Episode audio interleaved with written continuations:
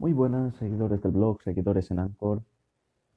Como ya habréis visto alguno de vosotros en el canal de Telegram, ayer eh, probé durante unas cuantas horas y esta mañana un poco más el navegador de Microsoft para Android, Edge, que ya ha salido en forma de beta para nuestros dispositivos Android.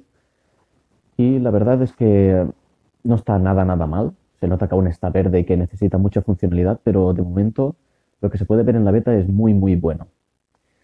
Bien, pues para empezar, lo vi en las sugerencias de Google Play para probar la beta.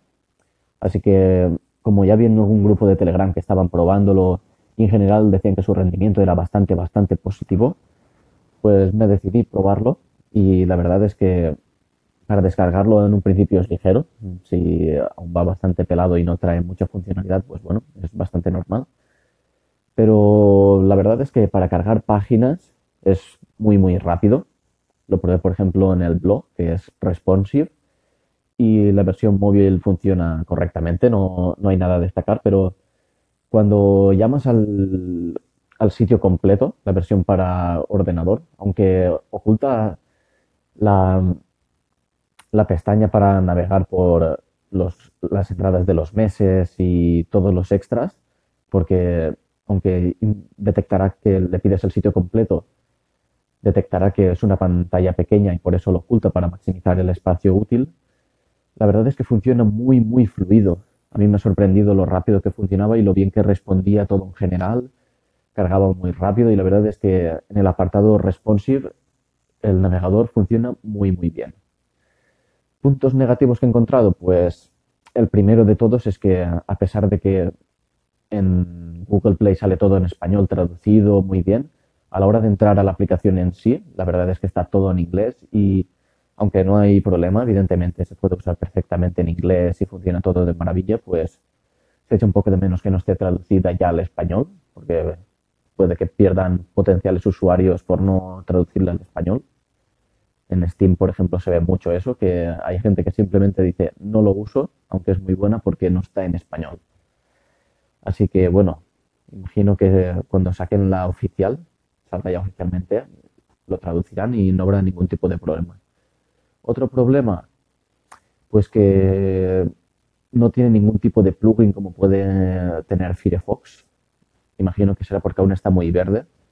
Creo que la versión de escritorio tampoco tiene, o por lo menos tiene muy pocos. Y por lo demás, como digo, es una versión muy muy parecida a la versión que encontraríamos en nuestro ordenador Windows interfaz simple, una barra superior para introducir direcciones y ver los títulos de las páginas. Y debajo encontramos otra barra con opciones para navegar, pedir, por ejemplo, el sitio completo, entrar a los ajustes, etcétera. Y todo muy al estilo de la interfaz Metro, lo que podríamos encontrarnos en Windows 10. Y la verdad es que de momento funciona de maravilla. Tal vez lo pruebe unos cuantos días más, a ver si sacan alguna actualización o alguna mejora y que realmente ayude a diferenciar este navegador de los otros, porque básicamente la, única diferencia que puede haber es el tema de, la fluidez en comparación, por ejemplo, a Firefox que uso yo. La verdad es que se nota bastante, la carga es muy muy buena y ofrece sincronización inmediata con nuestra cuenta de Outlook, por ejemplo, la que tengamos en nuestro en nuestro ordenador de escritorio y así tener nuestros marcadores y posibles contraseñas sincronizadas, aunque esto último no es muy recomendable. Y hasta aquí este pequeño podcast. Creo que es uno de los más largos, entre comillas, dentro de Anchor.